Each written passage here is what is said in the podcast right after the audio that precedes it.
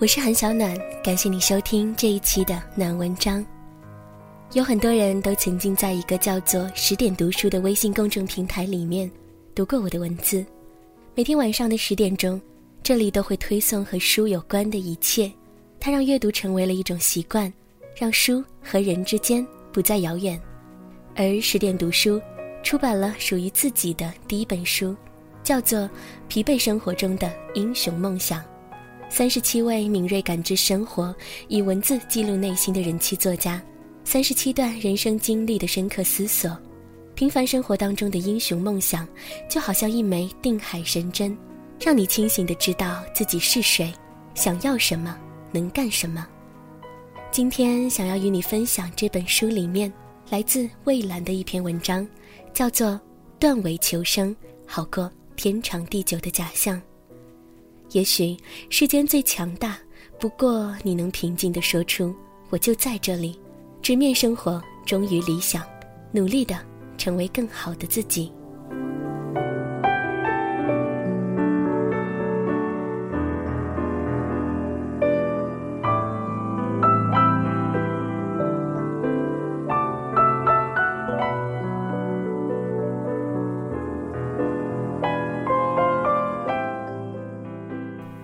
母亲节前夕，我收到阿妹从加拿大漂洋过海寄来的一个 BV 手袋。她在手袋里面放了一张卡片，寥寥数语只写了她的近况。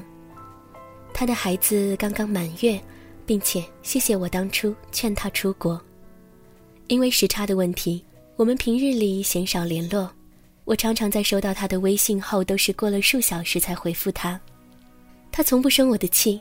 一再的问我什么时候有空去他那边小住几天，我每次总说很快很快，可是这句很快说了快三年，却一直没有兑现。零六年认识他，一见如故，初时也没有那么多时间厮混在一起，直到零七年我到了珠海之后，见面才多了起来。我们常常相约一起吃饭、喝茶、逛街，有的时候会一起在香港住几天再折返。我一直都不擅长做菜，那个时候我还很瘦，他常常煲汤给我喝，各种食材经过了他的手，都成了色香味俱全的美食。我总是打趣她的男朋友得赶紧把阿妹娶回家，这么好的女人别被其他男人抢了。她的男友每次总是淡淡的笑着，既不点头也不摇头。那个时候他们在一起已经将近两个年头，他曾经有过一段简短的婚姻。惨淡收场之后，一心就扑在了事业上，小有所成。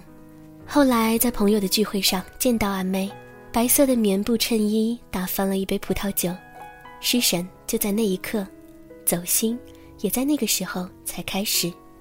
一切仿佛刚刚好，男才女貌，自此成为了众人眼中艳羡的情侣。他在厨房里做红烧鱼，香气四溢；他在客厅看电视。我在厨房里帮不上什么忙，就跟在他的屁股后面转。他那时候总说我，亏你还经营西餐厅，居然什么菜都不会做。我说我经营餐厅只是为了给自己打造一间厨房而已。他系着碎花围裙，长卷发高高的梳成了一个发髻，挽着袖子，十指修长。宰杀后的鱼本已生硬，在他的手下，却又仿佛十分的柔软灵活。他不时的扭头笑。露出小小的酒窝，他擅长做各种地方的菜肴，在餐厅吃过一道菜之后，回家便可以做出差不多的味道。她的男友除了日常应酬，几乎不在外面吃饭。我一直觉得他在做饭上面十分的有天赋，我也一直都觉得他在厨房里的样子很美，和往日里在外面喝茶、吃饭、逛街完全是两个人。我和他给别人的第一印象，绝对不是擅长烹饪的女人。我的确不是，但他却是名副其实的高手。他也从不在别人面前展现这一高超天赋，更不会在谁面前炫耀这一项能将女性的温柔魅力展现得淋漓尽致的技能。真正的高手，大约就是这样，从不显山露水。打高尔夫球，喜欢运动，热爱小动物，有一颗善良的心。我那个时候常常想。这样的一个人，真不知道男孩是上辈子修了怎样的福气才修来。如果换做我，一定早早的就买好钻石戒指以及白色长裙，一生一世套牢他。可惜，我不是他，他也不是我。第一次怀孕，带着初为人母的喜悦，期待着他能够给他一个名分，即便只是为了这个孩子能够名正言顺的出生。他拥抱他，沉沉的叹息了一声之后说：“我只想和你两个人这样一直如胶似漆，不想被谁打扰，即便是我们自己的孩子。”我陪着他去医院做流产手术，他出差在外赶不回来，他一声不吭，面无表情。从手术室出来的时候，我问他痛不痛，他依旧一声不吭。我炖了鸡汤给他喝，他终于开口说。真难喝，你放了什么在里面？我说，我就是按照你平时炖汤的材料放的，我也不知道为什么会难喝。他这才笑出来。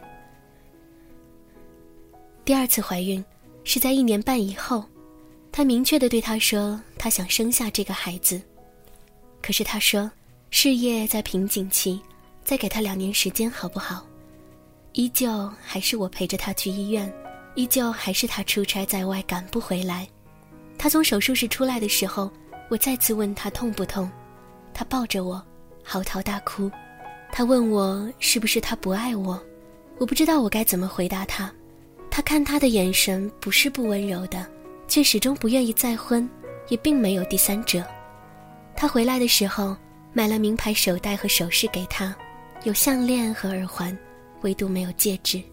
他亲自下厨做了几道并不好吃的菜，开了一支葡萄酒，我没有喝，将杯中的酒悉数地泼到了他的脸上。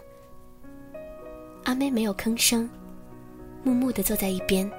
我拉起他，将他带回我的家中，可他，并没有追来。第七个年头，阿妹对我说：“好累。”她说：“她原先想。”一辈子不结婚也没有什么不好，至少洒脱自由。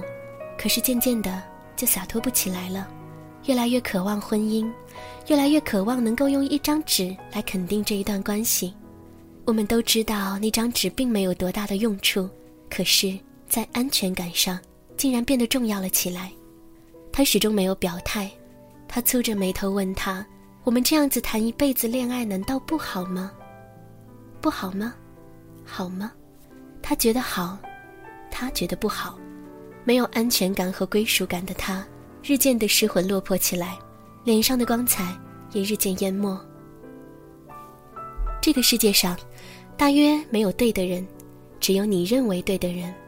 他是对的人，他也许不认为他对，他也许只是不能够确定这一生是否就由阿妹来陪伴，所以也许还有其他的犹豫。可是。阿梅不能够理解他，一如他不能够理解他为什么那么想要婚姻。他觉得他们在一起和已婚，并没有什么区别。可是对女人来说，怎么会没有区别呢？因为不能确定余生的安稳，因为不能确定是否哪一天你就不再回来，因为不能确定你是否一直都会在。誓言和诺言在这个时候，通通起不了任何作用，因为患得患失。因为不能够确定，连自己的归属感也不再能够确定，这才是最要命的地方。他想与他彻夜长谈，可他却沉默了大半夜。他说：“那就这样吧，我想出去走走。”我送他到机场，他问我：“你为什么不劝劝我？如果你也劝劝我，也许我就不走了。”我说你走吧，这样的话我就不用担心你整天做那么多美味佳肴会阻碍我的减肥道路了。可是，其实心里是不舍得他走的。很多朋友都渐渐地散落在了天涯，亲密有疏，真正贴心的就这么几个，何况相伴了这么多年。可是，我更希望他能够得到他想要的，至少要快乐。他不久后。遇到了单膝跪地，举着五克拉钻石向他求婚的男人，他微笑着应允，随后移居到加拿大。很多人不理解，觉得他另攀高枝，觉得他辜负了他。只有我知道，没有。他每一次打电话来都问我，他过得好不好？他说，他希望他过得好。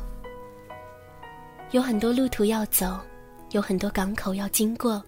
只是人生的落脚点，只能有一处，这处落脚点能够为你遮风避雨，能够让你感知到温暖和安全。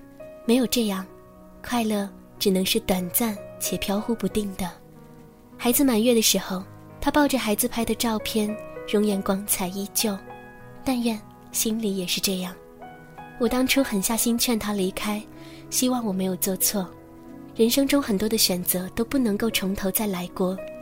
决定了，再无前方路，再无身后身。放下卡片，发了一条微信给他，我说：“如果我遇到同样的事，我也希望你能够劝我离开。”这个世间所有深沉的感情，都是以最冷漠隐忍的方式表达出来的，说的天花乱坠、惊天动地的事情，从来都不值得一提。人和人之间，都是如此。他的手掌有种粗糙的体贴，他在我需要时候出现身边，被你伤的那些崩溃眼泪，多亏他无私的奉陪。那天要是和你真的再见面，谁都不要再提醒那一段从前。有些事不面对，反而安心安全。你无权再动摇我的世界。现在我有了幸福，有人照顾，应该知足。你不像他，从不让我哭。可是我越想投入，越是生疏，抱得再紧，依旧止不住那流失的温度。现在我不停忙碌，不断让步，想看清楚。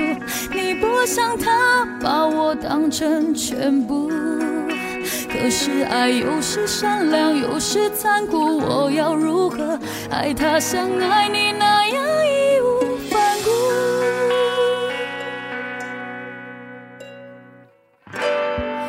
那天要是和你真的再见面，我不会提到最。后和他的一切，面对不爱的人，我终于谅解了曾经你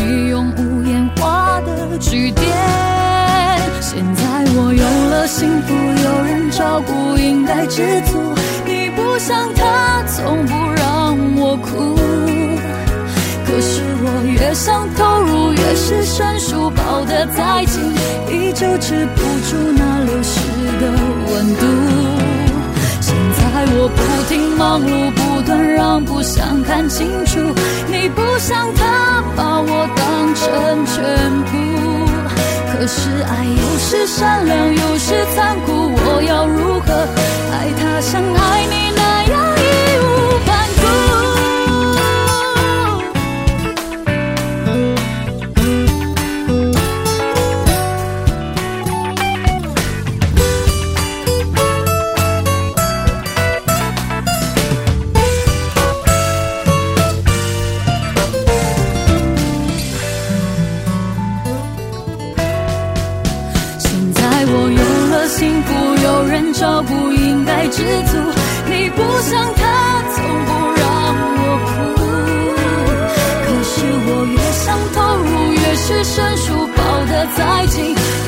止不住那流失的温度。现在我不停忙碌，不断让步，想看清楚，你不像他，把我当成全部。可是爱有时善良，有时残酷。我要如何爱他，像爱你那样义无反顾？现在我不停忙碌，不断让步，想看清楚。不想他，把我当